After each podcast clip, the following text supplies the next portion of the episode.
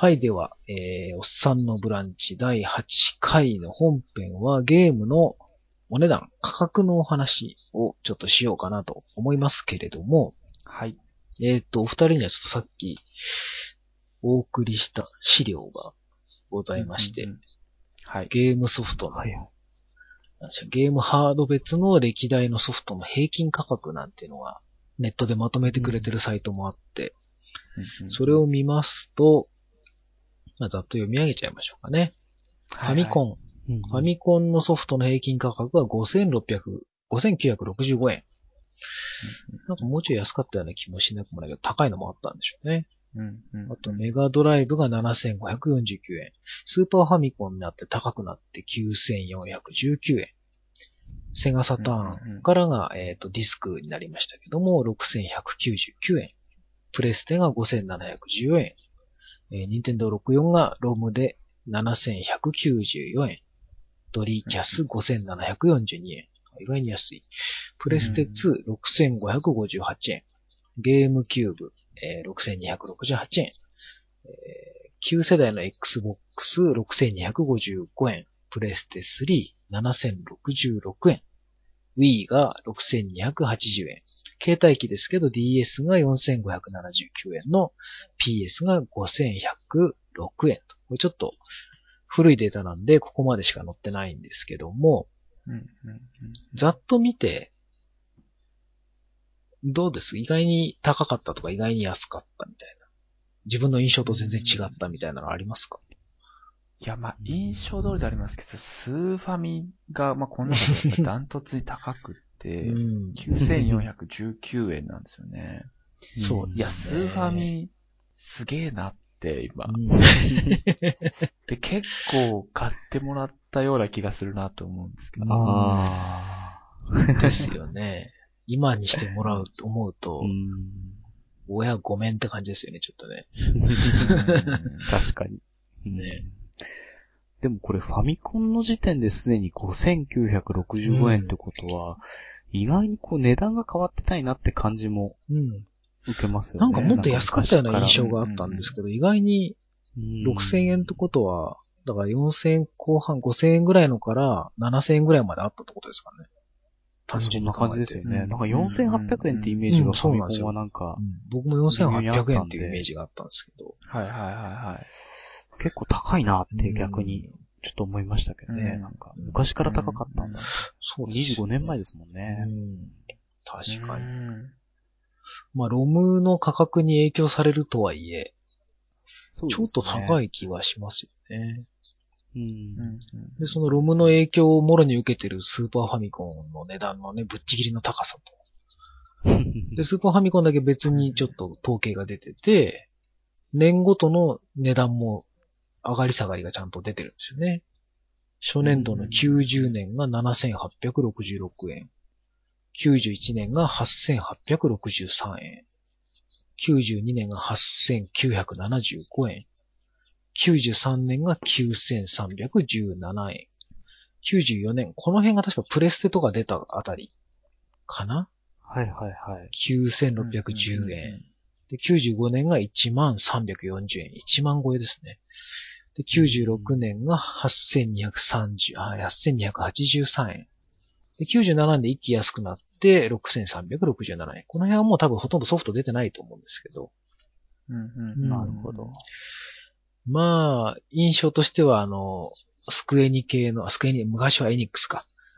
えーうんファイナルファンタジーが1万多分2000とかした時代もあったような気がするんですけど、あとはうん、光栄のねシミュレーション系、三国志だ、信長の野望だは高かったイメージがありますけど、うんうんうんうんぶっちぎりで高いですな。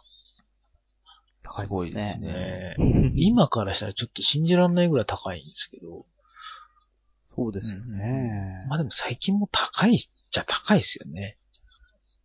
ソフトう。ん。あーちなみにさっき言ってた、ウォッチドックスっていくらでした、大体。えーっとですね、あれ、定価が9000円ぐらいなんですそんなすんですか？確 ?9000 円もすんですか？あれ、確かうん。これ結構びっくりして、あ、そうなんだと思っあ、たそう。んですけど、1万円札持ってってお釣りがそんだけしか返ってこないですか？あ、ただこの、プレステ4版のソフトがなんかね、の軒並みなんか、他のスコンソール機に比べて高い値段が設定されてるっていう謎のこうんうんうんう状況もあってですね、なんか一概に言えないんですが、結構高いんで、9072円ですもんね、やっぱりう、ん。あの、プレステ4版。おー。定価でですか？うんうんうん。そう、定価で。まあ、、実売、あ、まあ、アマゾンですと7180円なんで、まあ、こんな感じか。うんただプレステ3版が7992円なんですね、定価が。うん。えらい違うんですかうんうんううんん、ちょっと1000円ぐらい違うって感じですけど。1000円違ううんまあ、開発費の差をそのまま乗っけてるっちゃ乗っけてんでしょうけど。まあ、乗っけてるって感じですかね。うんまあ、あとは、ね、今ちょうどこれしかない需要的なところも多分あると思うんで、あうん。結構強気な値段設定ってところもあるんじゃないかとは思うんですが、うん、うん。ちょっと高いですようね。ん。意外と。あ。うん。そうなんだ。ディアブロ3の今度新しいのが、ね、はいはい。夏に出ますけど、プレステ3版が Amazon の価格で4200円ぐらいなんですけど、プレステ4版は、やっぱり6800円。高えな定価だと8400円とかなんですよね。いやそうなんーで、すよね。ディアブロにその金4額版欲しいなと思うんですよ、ちょっと。うん わかります僕、僕ちょっと買おうかなと思って。うんこれね、タでリモートプレイとかできるんでね、あーちょっといいそうなんですね。プレステ4版だとね。うん。ちょっと良さげですよ。そうか。確かにね。まあ、360にしても PS3 にしても大体定価だともう7000ぐらいなんでしたっけ、今って。そうですうん。ねそのイメージありますでよね。Amazon で買って7800円、5800円だったりとか、そうです6200、ね300円とか、そのぐらい。そんなイメージですね。うんそっか、ヨドバシとかでもまあ、ポイント使って10%引いてもらって、みたいな、そんな感じですもんね。そうですようんうんね。うんうんそっか、結構高い。高いなうん。うんまあ、高い高いって言っても、でも、コンシューマー機はそんな感じですけど、そうですね。はいはい。PC がこれがまた全然状況が違うんですよね。そうなんですよね。うんうんうんうんちなみに、ウォッチドックスとかも、はい確か、5000いくらとかじゃなかったでしたっけ？確かに。あ、なんか、へー49ドルぐらいだ。あ、59.99ドルなんで60ドルね。そうですよね6000円か。うんううんん、新作でも PC 版ってまあまあ、これ、しかも多分、お待ち、日本の値段ですよね、これって。あ、そういうことですか。多分日本価格でうんあの、PC 版って59いわゆる日本価格みたいのがうん。存在してますけど、うん日本語対応のやつは大抵高いんですよ。なるほど。はいはいはい。あの、コンシューマー機に金額を合わせようみたいな、うんそういうのが働くので。海外版とかを普通に英語で良ければもう全然安く買えちゃうんですけど、ううんうんん。うんでぶっちゃけ値段の高さって単純にその開発費が上がってるから高いっていう印象がなんとなくあるにはあるんですけど、うん。でもそうなると PC 版安いのはなんでなんだろうみたいな感じもうん。しちゃうんですようん。ね。そうですね。それ、まあそうじゃないと売れないっていうのもあるのかもしれないんですけど、他のスチームのうん。ね、値段が圧倒的に安いので、あと PC はやっぱりあの、海賊版対策っていうのもあるとは言うんですけどね。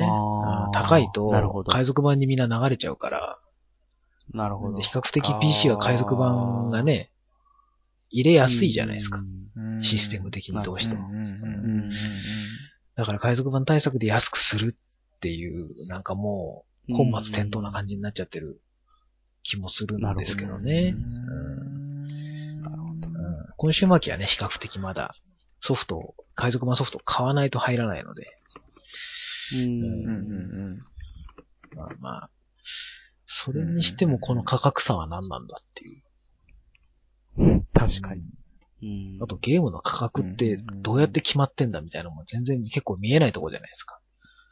うん。ああ、そうなんですよまあねそうですよちょっとね、想像がつかないですよね。なんか普通の販売されてる、まあ世の中のこの商品だったら、大体これの素材の材料ってこんぐらいで、うん。うん、それにまあ人件費がかかって、輸送費がかかってとか、うん。まあ大体このぐらいだよね、みたいなのって、なんとなくわかるんですけど、ゲームソフトってデータだから、まあぶっちゃけ物がないですよね。うんまあディスクとかそういうのもあるけど、うん基本的に人件費と広告費そうですぐらいですよね。ね。。うん。まあ、昔だったらその実質ロム代とかあったんですけど、今はほとんどないから、ほぼ開発費っていうのは人件費うん。だと思うんですけど、うんうんうん。確かに。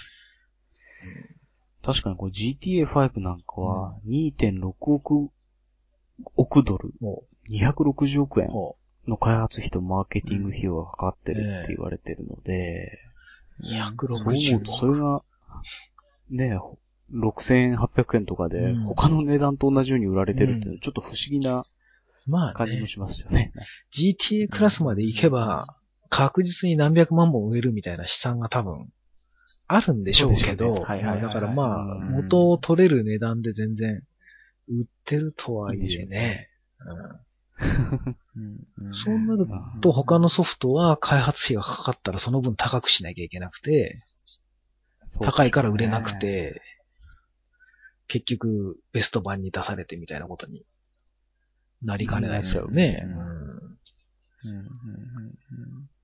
なかなかそしてその価格の恩恵を結構受けていそうな洋介さん。PC はいは。はい。僕、今日も、えっ、と、2K のバンドルと、あと、なんでしょうかね、テラリアクローンが3本入ったバンドルを テラリアクローンって言っちゃいましたからね、合わせて、えー17ドルちょっとなんですけど、えーゲーム自体は、1、2、3、4、5、6、7、えー16う本ん。かな、うん。もう数が正確にわからないぐらい、まあ、1500円で手に入ると、うん。もう、よだれが止まらないわけなんですよ。サインオブライフっていうのが、まあ、ちょっと今回僕が一番やりたいゲームなんですけどまさに、テラリアクローンですね。サインオブライフ、そうなんです。テラリアクローンとテラリアクローンとテラリアクローンとみたいな感じで買ったんですけど。あの、なんて言うんでしょうね。まあ、その価格が高いなっていう話がずっと今あった一方で、やっぱこう市場が飽和してて供給過剰になってる部分も、まあそういう PC ゲームのその Steam のね、格安のセールなんかでは結構あるなと思っていて、なんかこう、こう、なんて言うんでしょうね。急にこういうのやめようぜってなるうん。と困るなと思うんですよ。う個人的には。うん、なるほど。うん。もう本当にやっぱりいろいろ遊んでみたいので、うんこのままこう、飽和して供給過剰のままでいってほしいんですけど、なんか、ある日急にこう、ね、バブルが弾けるうんとちょっと嫌だなっていうのはありますね。まあ今は買い手、買い手側の市場になってますもんね。うんうんうん。うん。だからこのままいくとどうなるんだろうなっていうのは、こうね、うんもうあんまり想像がつかないんですよ、そうねこんな風になるって、あんまり想像してなくって、なんとなく、こう、まあ、コンシューマーで、ね、ハードがどんどん進歩していって、そのまま行くのかなっていううん。ぼんやりとしたイメージはあったんですけど、なんて言うんでしょうね。低価格でブワッと配られる感じ、すげえと思って。て、あと、まあ、ソーシャルの要素があるのとかはもう本当に無料でとか、そうですね。フリーツープレイとかはもうすごく多くなってますからね、今ね。そうですよね。なんか、フリーの MMO とかに、あんなにコアなゲーマーの人がフリーの MMO に入れ込んでたりするのを見ると、そんなに面白いのかなって思ったりするんですよね。それは、それはあの、九州方面のやつの話ですよね。あ、サヤジーさんもね、なんかすごい MMO ゴリゴリやってて、なんかすげえなって思って。あの人ね、すっかり変わっちゃったんですよ、人間性が。あんなに、性が。あんなに FPS ゲーマーだったのに。なんか今はもうなんか毎晩毎晩なんか木を切ったりとかなんか資源を一生懸命確保したりとか、夢中らしいんで。ああ。ね。まあ、私、なんか木を切ったり資源を確保したりはな、僕もやってるなって思うんですけど、そういう感じなんですね。ねねそうそうそう。なんかこう、噂でしか聞いたことはない、うん。ね、当たりショックみたいなのは。いははい、うんうんなんか本当に僕あんまりよくわからない、うんよくは分かってない。そういうのがあったらしいって話しかあんまりわかんないんですけど、ねなんかこれからどうなっていくんだろうなと思うんですけど。価格って何なんだろうなぐらいの話になっちゃいますからね。うん適正価格なんてあるのかなみたいな。まあ多分単純にそのコストから割り出した価格ってのはあるんでしょうけど、うんはいはいはいはい。それが多分もう通用しないんじゃないのかなっていう。そうですよねね。。コンシューマーだけはなんとなく、通用、ギリギリ通用してるのかなんかわかんないですけど、うん定価のレベルでは多分、ね、そういう値段の付け方してるんでしょうけど、うんなんかそこで要はコンシューマーで稼いだ分で PC は利益出なくても安く売るみたいな、大きい、あの、販売店なんか、あの、ソフトハウスなんかだと、はいはいはい。そういうのもあるらしいんですけどね、はいはいはいはい噂によると。うんまあコンシューマー機の方で何万本何万本で利益出るから、PC 版はもう、海賊版出ちゃうぐらいだったら一応出してみたいな。うん。まあ利益なくてもみたいな。っうん。ていうのもあるらしいし。うんぶっちゃけ PC ゲームって利益出るんですかね？なんか、ねうんああ、どうなんでしょうね。結構今もう PC メインでゲーム出してるとこって本当あんま大手じゃ PC だけで出すってないじゃないですか。うんまあね。うん。ですよね。ほうんほぼコンシューマーと同時か、移植するか、もしくは PC オンリーだったら本当ちっちゃい規模のゲームだったりとか。ねんそうですねあとアイテム課金とかねうん。そうそ MMORPG 系だと PC メインっていうのはう。そうですね。あるんでしょうけど。あれはもうね、システムがね、もう出来上がってて、側を変えていくみたいな感じがあるから、ううんうん細かい差はあるんでしょうけどね。多多分もうそのビジネスモデルが多分出来上がってるんでしょうね、完全に。お金が入るシステムが。そうでしょうねうんううんん。うん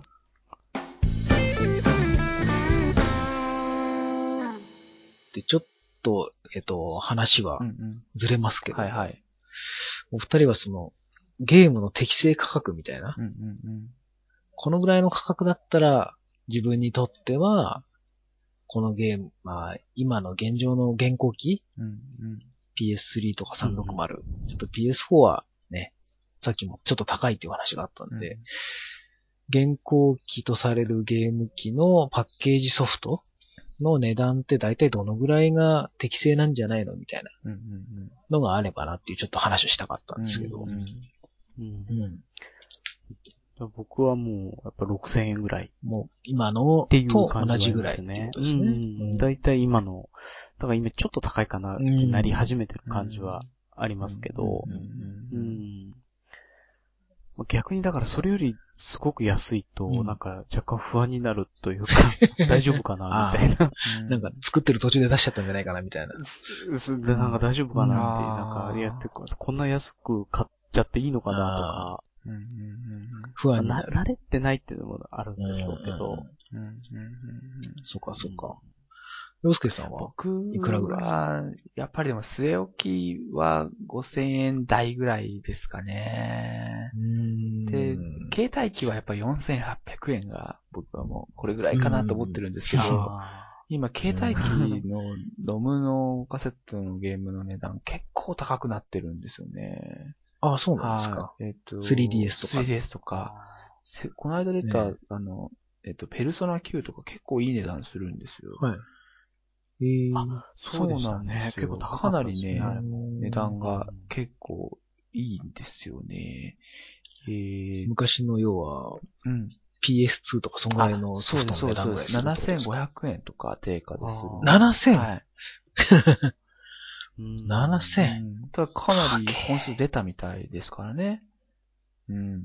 まあ、うんまあ、ファンがいるし、内容がちゃんとあれば買うっていうことなんでしょうけど。うん。うんうん高いなそうなんですよね。高いですよね、うんちょっとね。まあ、ロムっていうのを考えて、今、半導体ってそんな高いものなのかよくわかんないですけど。うん。おーね高いなちょっとびっくりしますよね。そうですね7500円って定価は。うん。そんなまあ、でも、マリオカート7とかはね、5000円切る感じのうんうん4900円とそかなんで。れはやっぱ本数見込んでるっていうのそうですはやっぱね。ありますよね。ありますよねあと、任天堂の意地もあるでしょうしね。それもありますよまあね。そこでね、高い値段出してボーンって売ったらなんで任天堂また自分とこだけ稼ぎやがって、ことになりかねないですからね。本当に。そう。まあ、あと、こう、売れ方の、こう、移行の仕方とか、なんかいろんなの金があるんだと思うんですよね。こう初動でガッといって、うんその後スーッと落ち込むタイプと、ああ、はいあとやっぱり、マリオなんかは、あの、まあ、妖怪ウォッチなんかもそうだったんですけど、発売日に買うよりは、誕生日になったら買ってもらうソフトの候補に上がっててとか、はいはいまあ。そういうのはもう全然伸び方が違いますもんね。うんそうですうんね。多分ね今年のクリスマスになってもまだ売れているであろうみたいなソフトとかう、んそういうノリでしょうね。ペルソナなんかは逆に、ファンが初週、まあ 2, 2週目ぐらいまででもボンと買って、うんうんあとはもうほぼ売れず、みたいな。うんうんベスト版まで待つみたいなうんやつですかね。そうですねうんそっかそっか。適正。まあ大体じゃあ適正価格の範囲には近いんじゃなかろうかっていう。うんうんうんナブさんはどんな感じですか僕逆になんかもっと高くないとまずいんじゃないかと思ってて。ああ、うんうんうんうん。あまあ、あ。個人的にはね、確かに安い方がいいんですけど、うんうん8000円から1万円ぐらいつけないとやっていけないんじゃないかなってちょっと変に心配しちゃうところがあって。ああ。あうんうんうんねえ、そんなんで本当にソフトハウスやっていけないのかなっていう。うん正直だってファミコンの頃なんて開発費なんて多分1万ドルあったらできたんじゃないですかね。100万とかで作れたんじゃないですかね、うんソフトう。ん確かに。うん。それが今なんか最低でも100万ドルっていうから、うん。うん。もう単純に100倍うん。う。うんん。うん。単純計算で最低金額で多分100倍で、もう何億、さっきの GTA なんか260億みたいな。うんうん単純に PS3 レベルだともう開発にね、お金かかっちゃうから。うん。うん。それで、ほぼ、なんだろう、さっきの資料にもありましたけど、プレステ2とかとそんなに変わらない値段でうん。出してて、大丈夫なのかい？みたいな。売れてる本数減ってないかい？みたいうんな、うん、気はするんですよね。うん市場は大きくなってるんでしょうけどね。あ市場大きくなって世界でるんですかね？うんいや、なんじゃないですか。やっぱりこう日本が、まあ、縮んでるんで、イメージあんまりあれですけど、やっぱりヨーロッパとかあ。、うん。アメリカとかでも、やっぱ、もっと増えたんじゃないですかね、やっぱり。ああ。あとはまあアジアの中国っていうのもあるかもしれないですけどう。ん。そっかそっか。うん。なんかあの、Xbox One とか、ど、売れてるのかどうかわかんないイメージってありますけど、うんやっぱりこう、Xbox 360よりも、の時よりも、あの、あれでも結構売れてるっていう話を聞くんで、そう思うとなんか、結構せ、世界で見るとなんか実はマーケットは大きくなってるからなんかこう、今の値段が据え置かれてるっていうところあるのかなっていうのはうん思いますよね。そうなんですかね。そうか。うんなんとなく、個人的にはやっぱり市場はどんどんしぼんでるもんだと、ちょっと思い込んでる部分があったんで。あうん。あ。日本はでもほんとちょっとそのイメージありますけどね、どうしても。はいはいはいはい。さっきのあの、ゲーム業界 .com さんの、はいはいえっとトップページに、その、うん。ゲーム業界の、日本の国内ゲーム市場規模あが、一応あのはいはいは、い精査調べで載ってて、もうこう、はい。そのハードが出て売れての波はありつつ、やっぱりちょっと落ち込んでる感じなんですね、国内は。うんうんうんやっぱ。り。あうんあ、うんうんやっぱ日本はちょっと落ち込んじゃってるんですね。うんうん海外はきちんとしたデータどんな感じなんですかね。どんなんだろうな。どうですかね。今回ちょっとそっちまで調べてないんですけど、まあ、全体規模で、でもそんなに大幅な上昇はしてないと思うので、うんうんうん。ただまあ実際なんか日本と比べたら全然ソフトの売れる桁は違いますからね。はいやっぱりねあー市場の。そうね日本は確か今全世界の、うんになんか数パーセントのはずなんですよ、市場規模としては。そうなんですね。もう、うんあの、だからまあ日本なんかもう今、そうなんですよね。完全に軽視されちゃってるのはもう、んそのせいっていうのはあるんですけど、日本で本体売れる数なんてほんと少ないし、うん。あ、でも結構頑張ってるな、うん。日本も。そうですよ。プレステ4買った時に、春先ぐらいに世界で700万台突破したんだよっつって、すごいでしょって嫁さんに言ったら、あなたの友達は何人持ってるの？って言われて、いや、二人、三人ぐらい持ってる。なんかね、片言になっちゃう感じはありますね。あ、世界では売れてるんだよ。例えば、すん参考になるかわかんないですけど、先週、えっと、今年の7月の5日付うんはいはい。の1週間のハードウェア、まあ、ゲームハード売れた数うんはいはい。を見ると、PS4 なんかだと、北アメリカで4万2000台、ほう。はいはいはい。ヨーロッパが3万8000台で、日本が7500台あを、まあ、全世界でおー9万8000台ぐらいあーで、ほぼ、やっぱりまあ日本一国でって考えたら多いのかもしれないですけど。ああ。うんヨーロッパ集めちゃうと4分の1以下になっちゃうって感じですね。うんうんヨーロッパってそんなにゲーム大、まあイギリス、フランス、イタリアあたりはやっぱでかいですけど。そうですね。うん。それ以外にコンシューマー機がそんなに各国でどんぐらい売れてんのかわかんないですけど。うんうんうん。まあ日本は多いのか少ないのか。うん。まあ日本はその分携帯機の売り上げが異常にでかいです。ああ、そうですね。うん。全世界の割合で見てもやっぱり 3DS とかも日本一国で2万7千台とか売ってて、うんうんそれはもう北アメリカの3万6千台とほぼもう一国で言ったら結構近いし、ヨーロッパ全体でも5万だから半分うん。以上売ってるので、やっぱ携帯機は強いですね、日本は。うん強いですね。ビータなんか、ねビータなんか日本でしか売れてないんじゃないかっていうぐらいの、うんううんん。ビータ日本で2万1000台で、ヨーロッパとアメリカ合わせても8000台ぐらいはいはい。の状況なので、なるほど。うんうん完全にやっぱ、携帯機に転んでるっていうかう、んうん。だから世界市場とは全然違う動きをしちゃってますけど、確かにうん、この状況でやっぱ日本での価格設定っていうのは難しいのかもしれないですね。うん難しいですね。なんか。うん